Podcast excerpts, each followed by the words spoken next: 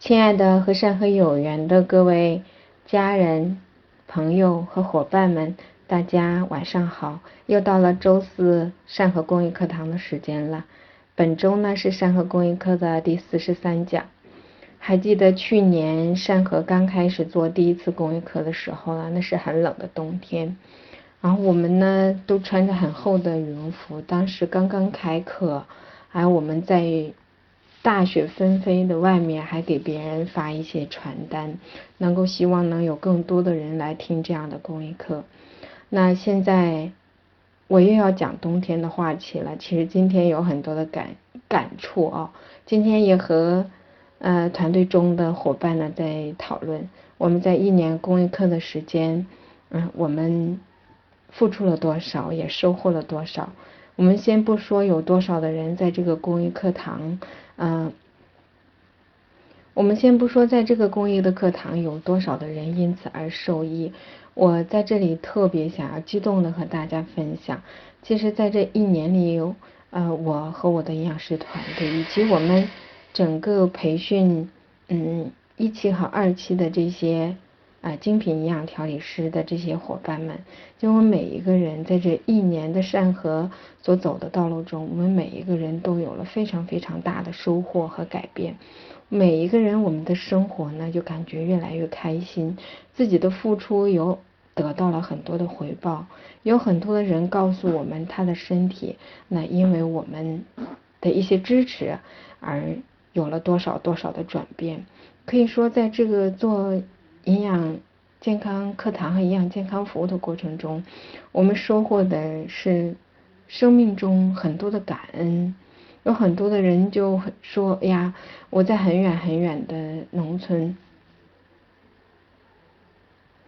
有很多的人因为我们这课堂而受益，因为也有网络的，也有线下的，也有一些呢朋友呢是。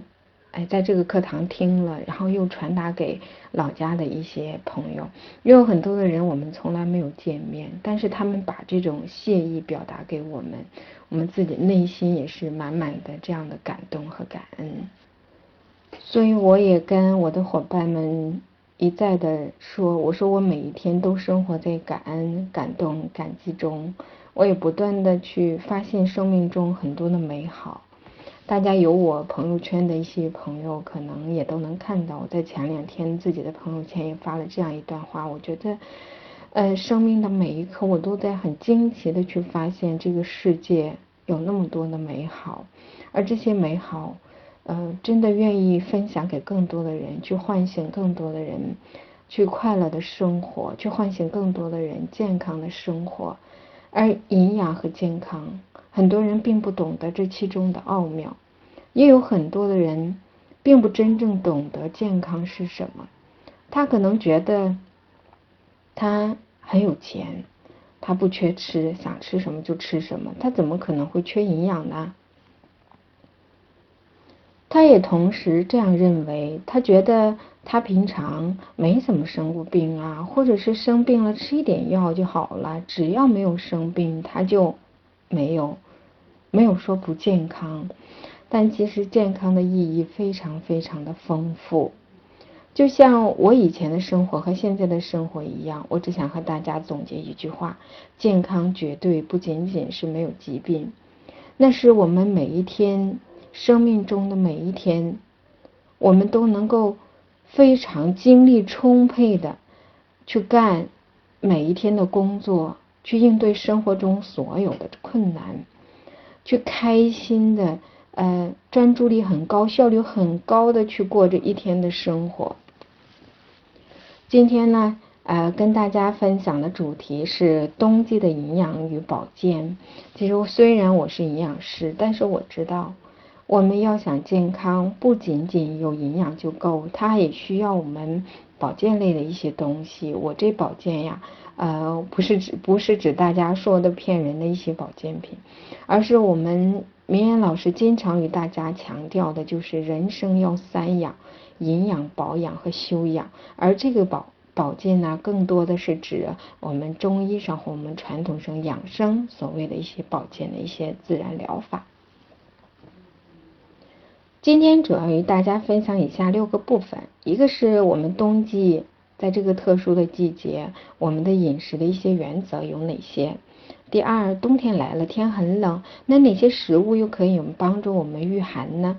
第三，我们冬季应该多吃哪些食物，少吃哪些食物？第四，我们冬季呀，有很多人都说啊要进补，那这些补又要遵循哪些原则，又有哪些注意事项？那第五呢，我们就要聊聊冬季养生啊保养相关的一些知识啊。第六呢，我们在老人和孩子这两个特殊的年龄阶段，我们应该在这个季节又特别要注意哪些方面？啊，冬天来了，可以说这是一个寒冷的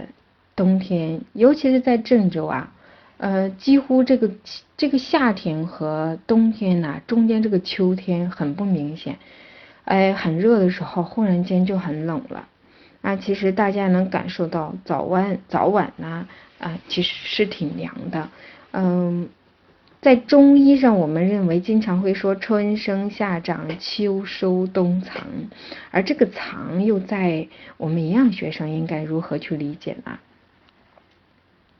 首先，我们冬季饮食的一些原则呢，嗯，其实集中在一点，就是在冬天我们要有足够的能量，来维持这种冬季能量的支出，来提高机体的一种抗病的能力。现代营养学研究也就证实，在低温条件下，我们人体的这种热能的消耗明显会增加。其实主要是由我们这种基础代谢增强了。呃，比如说。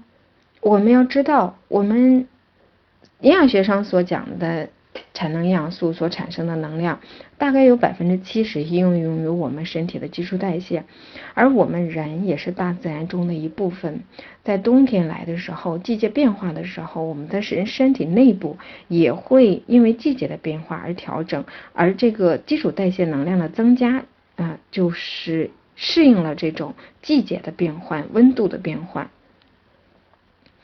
那大家还要了解一点，就是我们的基础代谢增加了，那就说我们会消耗能量会增多，而这种增多来源于什么？我们的机体如何去应对和调整自己的激素水平，或者是各项机能来应对这个季节性的变化？首先，我们的基础代谢增加，能量消耗增加，那尤其是比如说我们的甲状腺的功能就会增强。我们也知道，我们整个甲状腺和身体内的这个。呃，整个激素水平紧密相关。另外，还有去去甲状腺素和肾上腺的分泌呢，也会增加。那在这样的情况下，我们就会消耗更多的一些能量，来在实际的这样的温度变冷的情况下呢，来抵御这些寒冷。那在冬季膳食的一个非常大的特点，就是要增加能量来抵御寒气。呃，我们有对营养学有了简单了解的人都知道，我们营养学上基础营养所讲的七大营养素，其中呢有三大产能营养素，包括蛋白质、脂肪和碳水化合物，它里面呢会有一个比例。那么在冬天的时候呢，呃，我们在安排食物的这个原则的时候，我们就要知道，哦，这三大产能营养素是用来供能的。那这三大产能营养素的比例呢，在这个。冬天来临的时候呢，是要有适当的一些调整的。首先，蛋白质的供应啊，基本上和我们其他的温度情况下差不多啊，差不多就可以了。我们供能的能量的提高，主要集中在碳水化合物和脂肪的供应，来保证这个能量的提升。另外呢，我们知道能量提升了，那我们那些帮助能量代谢的矿物质和维生素呢，也要略高一点。比如说，尤其是维生素 C 或者 B 族，以及钙、铁、锌等等。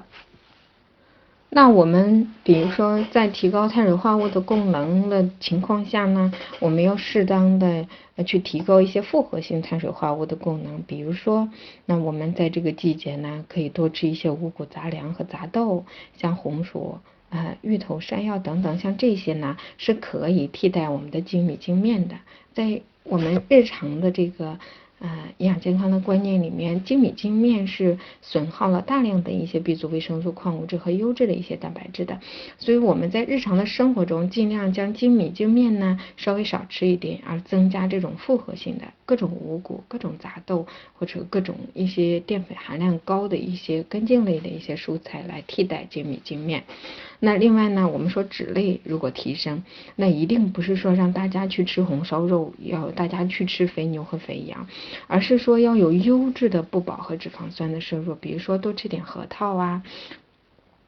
然后多吃一些橄榄油啊、亚麻籽油和山茶油啊，或者是我们炒菜的时候多用一些其他的一些优质的一些植物油来来供给能量。这是说我们在提高啊这两种供能营养素的情况下，供给这两种营养素的这些食物的选择也是要特别注意的。另外。充足的一些矿物质和维生素呢，也是需要我们保证充足的蔬菜、水果、坚果和优质的一些奶制品的摄入。寒冷的冬天呢，我们都知道一般都是刮北风的哈，有时候会下雨，有时候会下雪，有时候那嗯会会打很大的一些这个呼啸的一些北风，那么。我们很多的人在衣食住行的时候呢，会因此而带来一些不方便。那我们首先就选择多穿衣服，来增加保暖的衣服，来起到保暖御寒的作用。嗯，但它只能是挡住我们人体一些部分的热量不向外嗯泄露。而也能够将外面的一些寒气能够呃更少的侵入我们身体内部。那如果我们能够更好的去选择食物，再能够更好的去调节我们人体的机能，在体内呢增加一些产能的机制来抵御寒气的效果呢就会更好。那么哪一些食物是可以帮助我们？嗯，比如说有一些御寒的食物，就是我们吃了身体会更暖一些的这样的食物。首先，我们刚才说到了，啊，我们甲状腺就会调整它的功能，来提高我们的基础代谢的消耗能力，来，啊，有更多的能量的消耗，而有更多的功能产生来抵御寒气。但是我们说甲状腺的这个呃功能，我们知道它和这个碘啊，一种矿物质叫做碘，那。跟它的这个关系很紧密，那相对来说，我们就要多吃一些富含碘的一些食物，啊，来保护这种甲状腺的功能，来提高人体的这种基础代谢，增加能量，并且使我们的皮肤啊等等这种血液循环会加快。呃，我们说含碘量高的一些食物，就比如说海带呀、鱼虾呀、牡蛎呀等等，像这些海产品呢，这个含碘的含量就挺高的。另外，我们要注意多吃一些富含铁质的食物，比如说，我们知道现在很多我们身边的很多的一些女性啊，如果说你是贫血的话，那我们经常会觉得她，呃，四四肢都会冰冷啊，她的手在冬天的时候就会比较凉。而我自己其实在以前的时候是一个非常典型的一个贫血的一个体质，我以前的时候冬天我的手和脚啊都真的像石头一样，包括到现在。其实我的手和脚也没有完全说恢复到特别有活力，但现在已经好了非常非常多了。现在摸着手是热的，那不像那以前一样都是冰冷的。那个脚呀，在晚上睡觉的时候，那我妈妈那个我要是回老家跟妈妈睡一个床，妈妈就会说我说，哎呀，你的脚就冰冷的像个石头一样，碰都不敢碰。其实也是源于自己贫血所导致的。如果一个贫血的这样的女性或者孩子，她的这种血色素就会比正常的人低一点，那么她新陈代谢明显也就会低一点。那这时候我们在这时候要特别注意的，就是富含铁的食物也要 也要特也要特别的加一些，比如说动物血呀，啊动物肝脏啊，像蛋黄啊、菠菜呀等等，都是富含铁的，还有一些红色和黑色的食物。啊，都是富含铁的，但是我们提醒一点，就是啊，铁要吸收的话，它是需要有更多的一些呃维生素 C 参与的，所以酸味的一些水果也要多吃一点。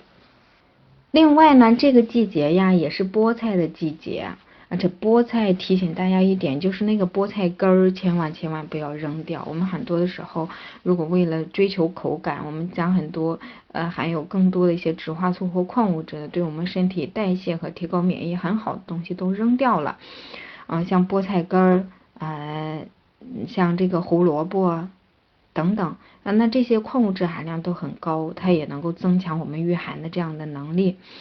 嗯，所以说我们食用各种蔬菜的时候也要呃注意一点，一些根部啊，像其实白菜的根儿也是一样，在这个季节大白菜也是 也是那个呃季节性的食物，在白菜根儿其实，在呃中药里面它是可以嗯对咳嗽有很大的帮助的。另外也提醒一点，有很多的一些北方人呢，往往他就喜欢用喝酒来抵御这样的寒气。但其实这种方法呢，也怎么说呢？要看量，也要看体质，更要看这个酒的来源。有很多的酒，大家买到的是勾兑的，工业勾兑的，根本就不是酿制的啊。也有很多的人呢，一喝酒就没有个量了，一喝就喝多了，一喝就喝高了，等等。那。嗯，我们人在喝酒以后呢，身体确实会有热乎乎的感觉，这确实是酒精在我们体内产产生了部分的能量所，嗯。嗯，所所所影响的身体有这样暖暖的感觉，但其实这种暖暖的感觉更在于是酒精，酒精呢，它可以加速我们的心跳，促进我们血管的扩张和血液的循环，使得身体内部的一些热量，呃，特别容易散发到身体表面。嗯，所以呢，饮酒后有一种暖暖和和的感觉，而这种感觉只是短暂的，当我们的酒的作用过去之后呢，身。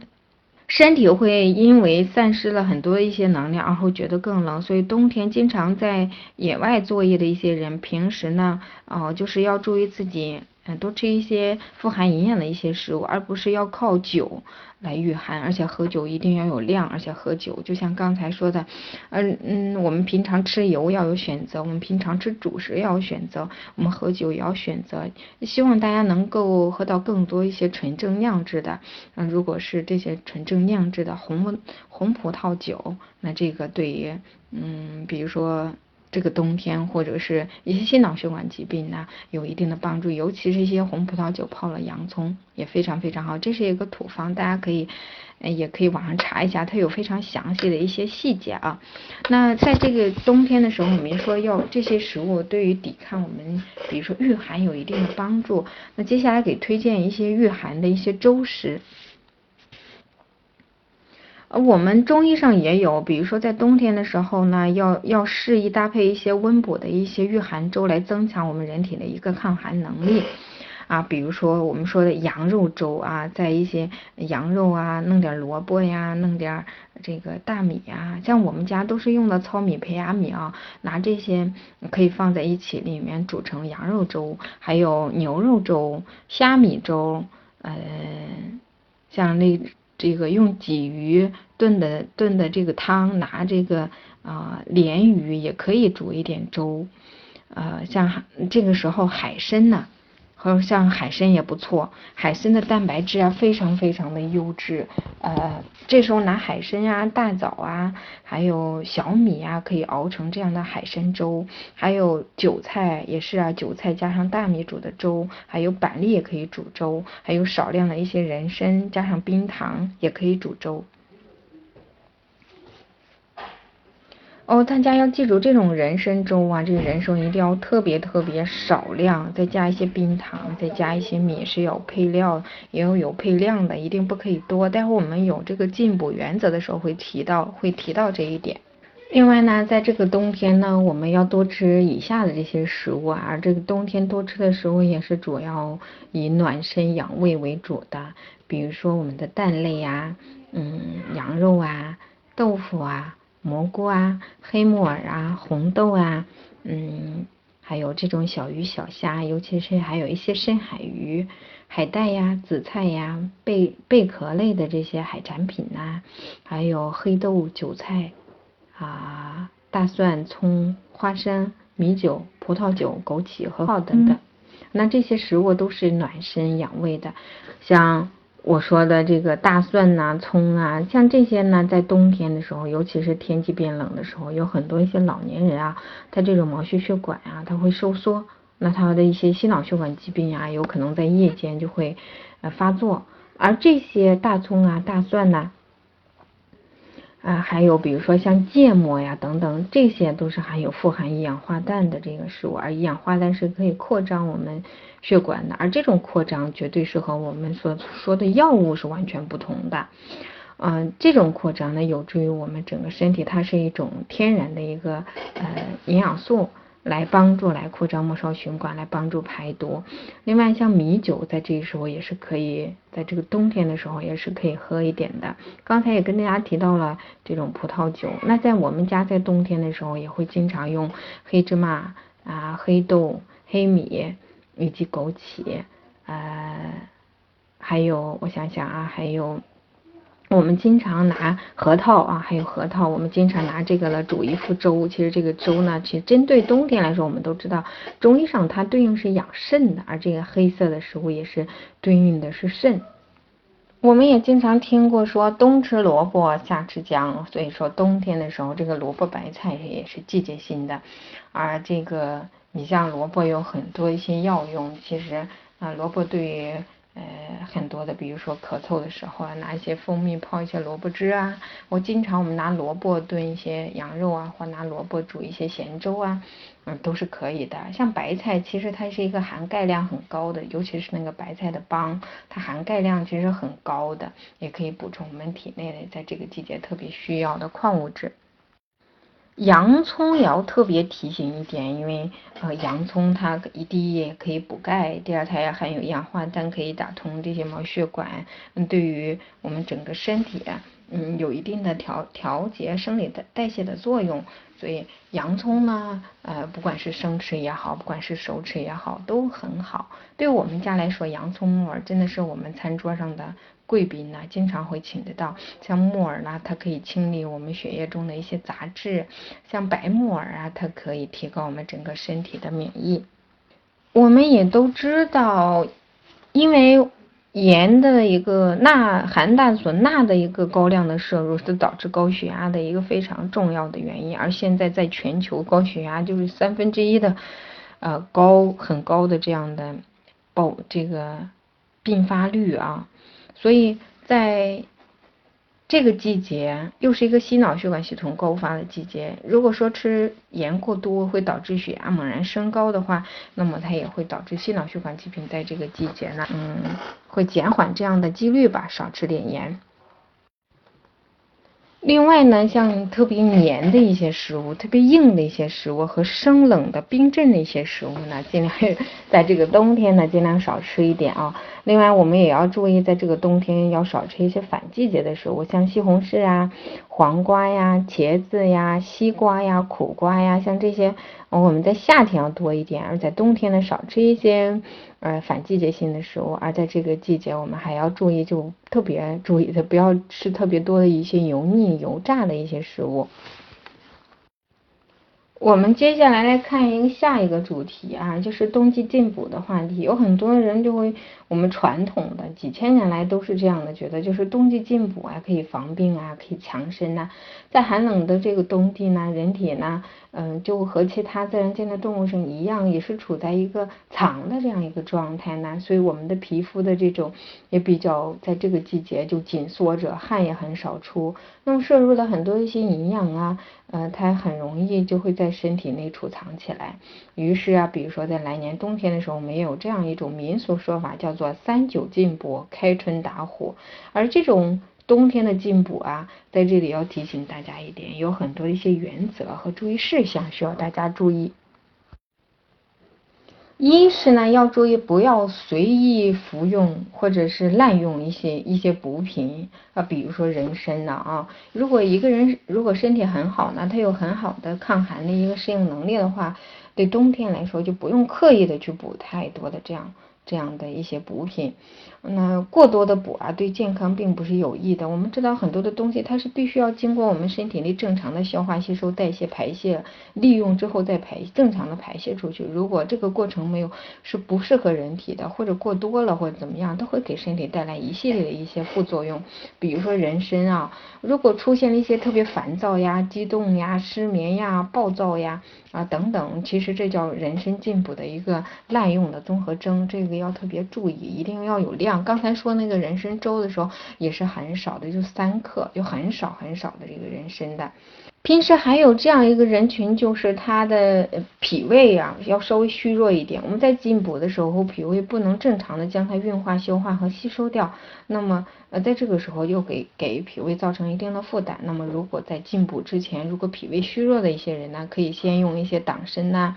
茯苓啊、山药啊、陈皮呀等等，先调理一下肠胃，然后再进补呢，这样的效果就会更好一点，也更好的消化吸收。另外要注意，就是我们在感冒的时候患或者是患其他一些疾病的时候呢，嗯，是不适合进补任何的一些补品的，尤其是一些体质特别说虚不受补，就是特别虚弱的一些急性的一些病人，是我们要特别注意，就不能在这里猛然进补。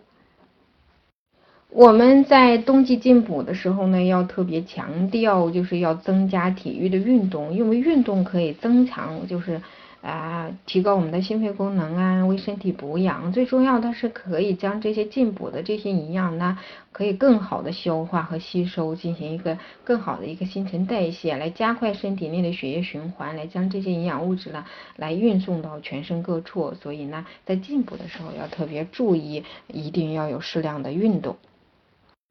可能呢，一说到进补，大家都会想到刚才我所说的这种很多的一些补品，就药性有点重的一些补品啊。但其实食补啊，每一个人都是食以为民以食为天。无论在我们一日四季的任何哪一天呢，我们都要注意食补是，呃。最重要的，也就是说，均衡的膳食是构成我们身体健康的最基本的一个物质元素。我们还要注意，在这个时候呢，多补一些，就是多吃一些，调整我们的膳食结构，将均衡膳食。比如说，我们说食物补身体，比如说在这个季节啊，我们之前说过的这些食物，就比如说萝卜呀、白菜呀，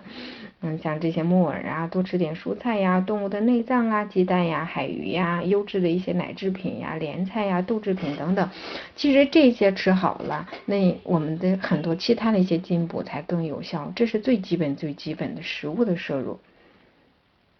接下来来聊一下我们整个在冬天如何保养，如何更好的养生和保健相关的一些知识。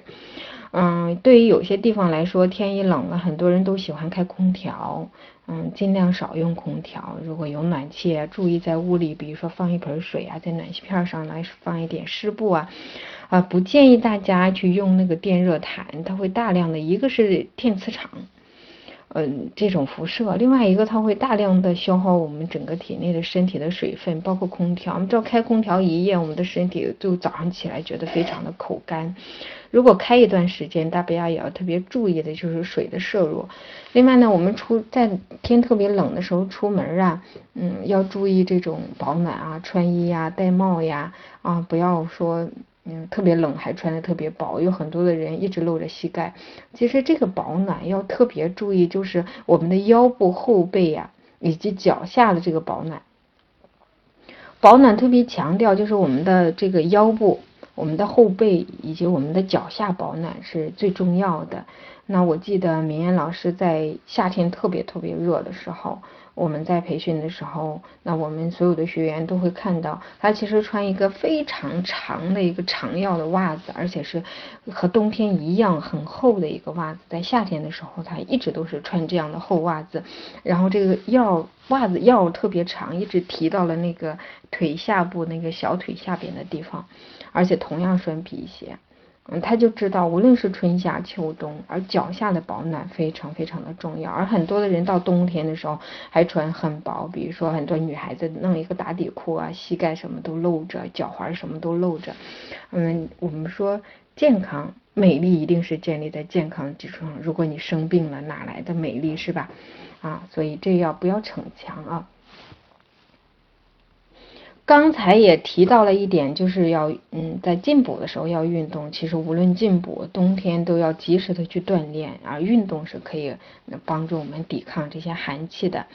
那我们另外呢，在洗澡的时候呢，尽量少用一些呃像肥皂之类的啊，多在泡澡的时候呢，时间也不要太长啊，千万不要。一般情况下吧，不建议大家来超过二十分钟来泡澡。嗯，还要提醒一点，有很多的一些老人呐，啊，在很早很早天不亮就出去打拳呀、练剑呐，这是嗯。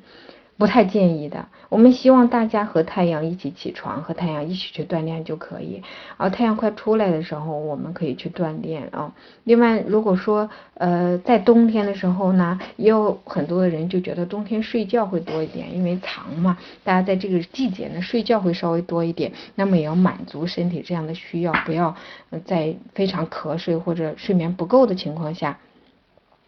在睡眠不够的情况下而起得很早，就为了锻炼，这样也是不合理的。嗯，另外我们晚上在冬天的时候盖被子不要特别特别的厚，我穿衣服不要特别的紧啊，尽量建议大家挨着身体呢用全棉的这样的衣服。啊，另外呢还要特别特别提醒一点，就是喝水。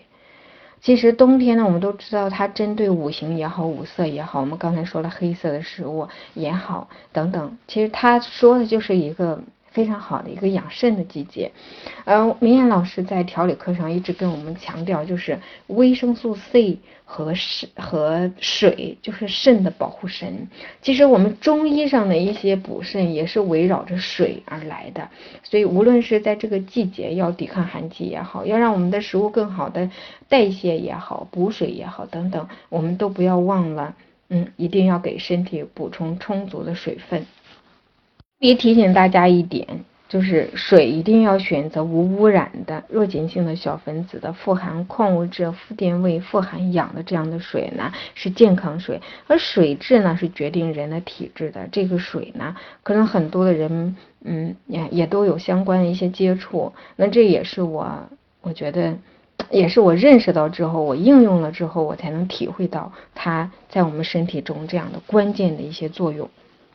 在最后，嗯，提醒一点就是情绪啊，我们在中医的养生里也好呀，无论是在哪一个季节里也好，如果是暴躁啊啊，抑郁呀啊，然后比如说这个害怕呀等等，像恐慌啊、压力啊等等，它都会大量的消耗我们体内的一些啊抗压营养素啊，或者其他的一些营养素，都会嗯导致我们身体内因为嗯你这样情绪过度的消耗营养，导致这样一些。营养缺乏相应的一些身体的一些症状，所以，呃，就像我一开始，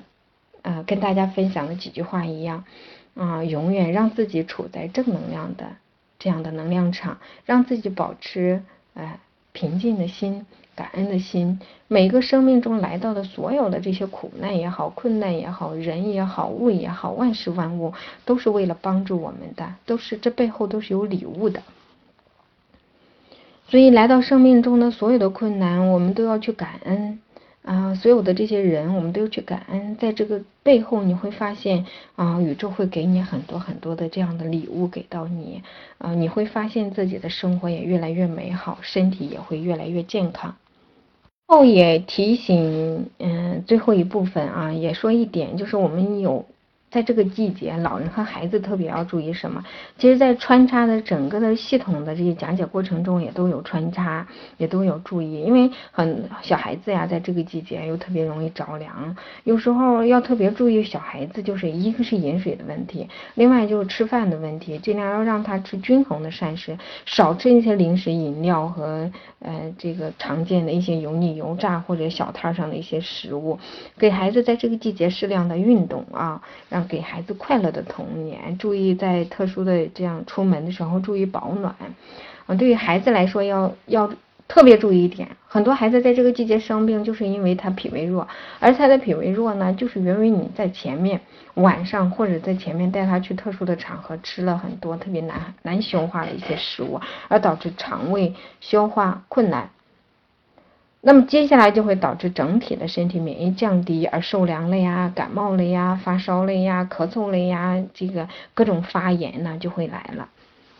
另外，老人是在这个季节特别注意一些心脑血管系统一些疾病，另外要注意感冒流行性感冒等等。那对于心脑血管疾病的这样的一类老人，特别建议在晚上八九点睡觉睡觉前一个小时的时候，一定要喝一杯水；而在夜间，在你的床头一定要提醒自己的爸爸妈妈，在床头要放一杯水。无论有任何的意外情况发生的时候呢，我们说先是打电话，然后接下来呢，一定要坐在那里深呼吸，接下来就是补水。在床头，每次呃像这些老人，像在外面如果去上了厕所之后呢，都希望能能够有少量的一些水来进补。另外就是运动要注意，刚才也说到了，不要特别早，天不亮。嗯，然后天还黑着就出去锻炼，这也是很多老人在这个季节运动要注意的。好啦，我今天的公益课分享也就到此结束了，希望您在这个冬天里能够健康，能够快乐。再次谢谢各位，祝福各位。